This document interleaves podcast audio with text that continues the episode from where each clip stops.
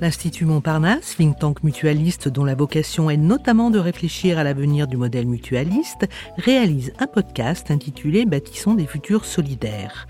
Podcast qui invite au fil des épisodes des grands témoins de la mutualité, du monde académique, des penseurs, des politiques français ou internationaux.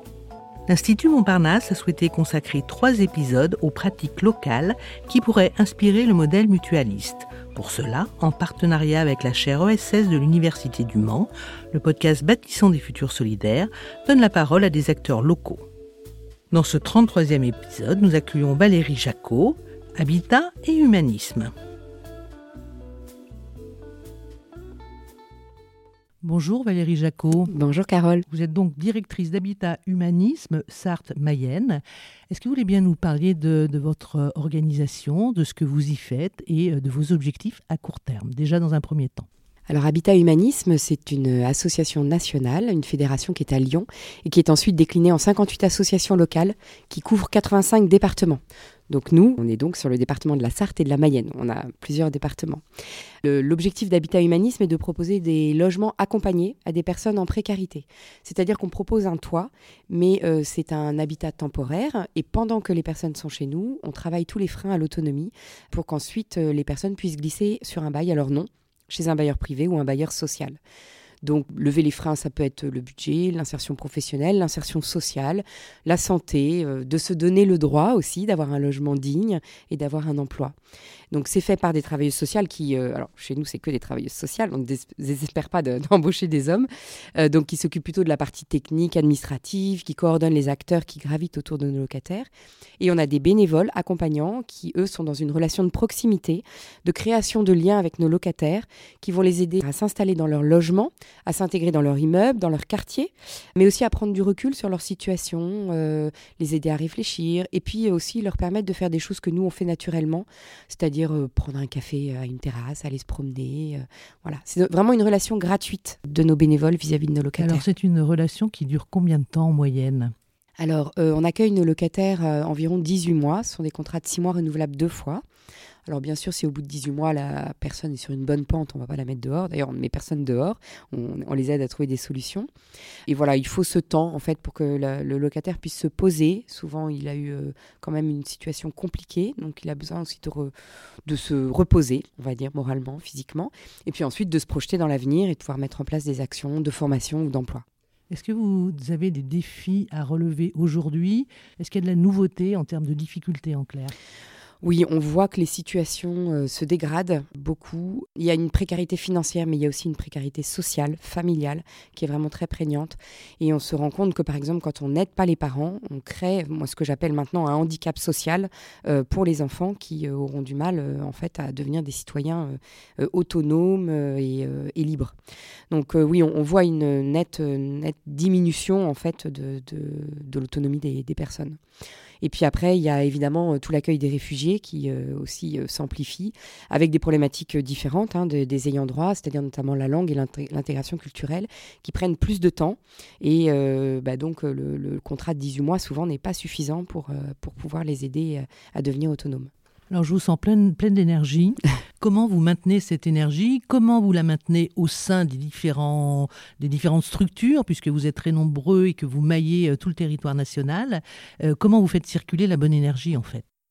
Alors euh, déjà, je pense que tous ceux qui rejoignent Habitat Humanisme viennent pour une, une cause, c'est-à-dire accompagner nos locataires. Donc ça, je pense que tous les bénévoles, tous les salariés se lèvent le matin avec cette envie.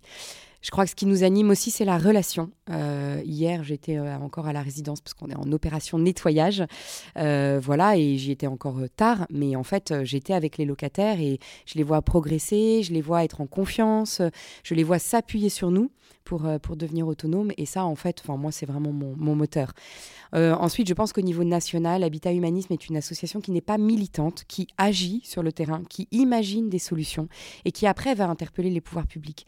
Et je pense que ça, c'est aussi assez énergisant, voilà, parce que bah on reste pas les mains dans, dans, les poches à attendre que ça se passe. On y va et puis on teste. Alors parfois ça marche, parfois ça marche pas, mais globalement ça marche bien chez Habitat Humanisme. Alors ça marche bien. Moyenne d'âge des personnes qui sont investies dans cette association, parce qu'on dit que les jeunes, et vous en avez un à vos côtés aujourd'hui, sont, sont, en quête de sens. Donc j'aurais mm. envie de dire tout naturellement que vous ne devez pas avoir trop de problèmes de recrutement. Est-ce que c'est le cas? Alors, euh, la majorité de nos bénévoles sont des retraités plus ou moins jeunes. Voilà, ce qui est chouette, c'est qu'ils ont du temps ils ont de la sagesse, euh, ils ont une, expérience de la vie, voilà. Ils ont eu des responsabilités professionnelles souvent. Alors euh, euh, bon, il y en a certains qui ne veulent plus avoir de, de responsabilités, mais il y en a d'autres qui veulent continuer. Donc pour les associations, c'est précieux aussi d'avoir des gens qui puissent s'investir avec des responsabilités, parce qu'on fonctionne comme une entreprise. Chez Habitat Humanisme Sarthe-Mayenne, on a vraiment à cœur, là, depuis quelques, quelques temps, de diversifier la population des bénévoles. Euh, on croit beaucoup à l'arrivée des jeunes qui arrivent avec euh, leur énergie aussi, euh, leur vision du monde, leur adaptation. Ils ont aussi l'âge souvent de nos locataires qui sont assez jeunes, donc ils peuvent aussi se comprendre. voilà, ils connaissent les mêmes réseaux sociaux, les mêmes musiques, ils ont les mêmes envies. Donc ça, c'est important. Et puis on essaye d'adapter nos missions euh, à la disponibilité des, personnes. Alors il y a des missions qui sont un peu incompressibles, mais d'autres, voilà, on peut, s'adapter au temps qu'ils ont envie de nous donner. Et c'est le cas notamment effectivement de, bah, Hassan, qui euh, a fait un stage chez nous et qui continue en tant que bénévole, qui est étudiant en master ESS. Et donc, euh, eh bien, voilà, on propose des, missions. Alors ça peut être aussi des missions transverses, par exemple. Je pense à l'insertion professionnelle qu'on est en train de travailler. On est en train de processer notre démarche d'accompagnement. Ça, c'est une mission qui peut se faire au gré de, des disponibilités de nos étudiants. Et après, on essaye aussi de capter des actifs, euh, voilà, parce que eux aussi, ils ont quelque chose à apporter leur expérience de l'entreprise, du monde du travail. Et ça, c'est important aussi parce que hum, une des, motivations de Bernard Devers, notre fondateur, c'est vraiment d'allier l'économique et le social. C'est-à-dire que le social n'est pas dans son coin et l'économique n'est pas dans son coin non plus. Euh, l'entreprise, elle a besoin de salariés, elle a besoin aussi de s'intégrer dans la société pour donner du sens. Vous parliez de, de sens pour nos bénévoles, mais c'est vrai pour, pour ses collaborateurs qui ne sont pas juste des salariés qui remplissent des missions. Et donc euh, la force d'Habitat Humanisme, c'est aussi d'allier de, l'économique et le social, de faire en sorte que tout le monde mette la main à la pâte. Et donc vous intervenez par exemple dans des entreprises, euh, vous, vous expliquez ce que vous faites. Euh, est-ce que ça va au-delà de ça? Mmh, oui, alors on essaye de monter des partenariats avec des entreprises qui nous aident financièrement, mais pas que. Euh, je pense par exemple euh, à notre résidence dans laquelle nous avons construit des, bâtiments écologiques qui, peuvent se faire en chantier participatif. Et on a deux entreprises, Leroy Merlin et, et, AXA, pour ne pas les citer, qui sont venues passer des journées avec leurs collaborateurs pour nous aider dans ce chantier. Donc voilà, ça c'est important parce que ça permet aussi à nos, à nos locataires de se confronter aussi avec le monde de l'entreprise, du travail, et puis aux collaborateurs de sortir de leur zone de et de réaliser que leurs compétences peuvent être mises au service d'un autre monde que l'entreprise. Donc c'est vraiment euh, du gagnant-gagnant. Alors on vient de parler du monde de l'entreprise, celui de l'économie sociale et solidaire, celui des associations. Est-ce que vous êtes approché, est-ce que vous êtes interrogé sur votre mode de fonctionnement? Est-ce que celui-ci peut être inspirant pour des structures naissantes ou qui sont déjà existantes? Mmh. Bah oui, parce qu'on existe depuis 1985, donc on a un petit peu de, recul. Alors en fait, euh, en préparant un peu cette, euh, ce podcast, on s'est dit avec la responsable de la communication que finalement Habitat Humanisme n'inventait rien du tout on revient juste aux bases de la relation, c'est-à-dire euh, le fait d'être en contact les uns avec les autres, ce qui a cruellement manqué pendant le confinement, de proposer des lieux d'échange, des lieux de mixité euh, sociale, d'intergénérationnel, ce qu'on pouvait appeler les bistrots de quartier avant, hein, de, faire juste du, voisinage et de la relation. Donc c'est inspirant dans ce sens-là, c'est-à-dire qu'en fait finalement euh, ce qu'on fait, n'importe qui peut le faire. Voilà, il suffit juste d'avoir envie d'aller à la rencontre de l'autre. Alors après, ce qui est intéressant effectivement dans le fait, par exemple, d'aller voir le, master ESS, c'est que euh, ben, on a des modèles économiques, des modèles de fonctionnement qui euh, peuvent effectivement euh, éclairer les jeunes, voilà, leur apporter des idées aussi pour eux, pour leur, insertion, mais aussi sur ce qu'ils ont envie de développer. Et puis nous, on, peut aussi intégrer leurs propres idées, leur, leur, façon de faire, leur méthodologie, voilà, leurs idées modernes en fait, bien que je ne sois pas non plus une vieille personne, mais bon, voilà, c'est Hassan justement dit que c'est aux vieilles cordes qu'on accroche les nouvelles.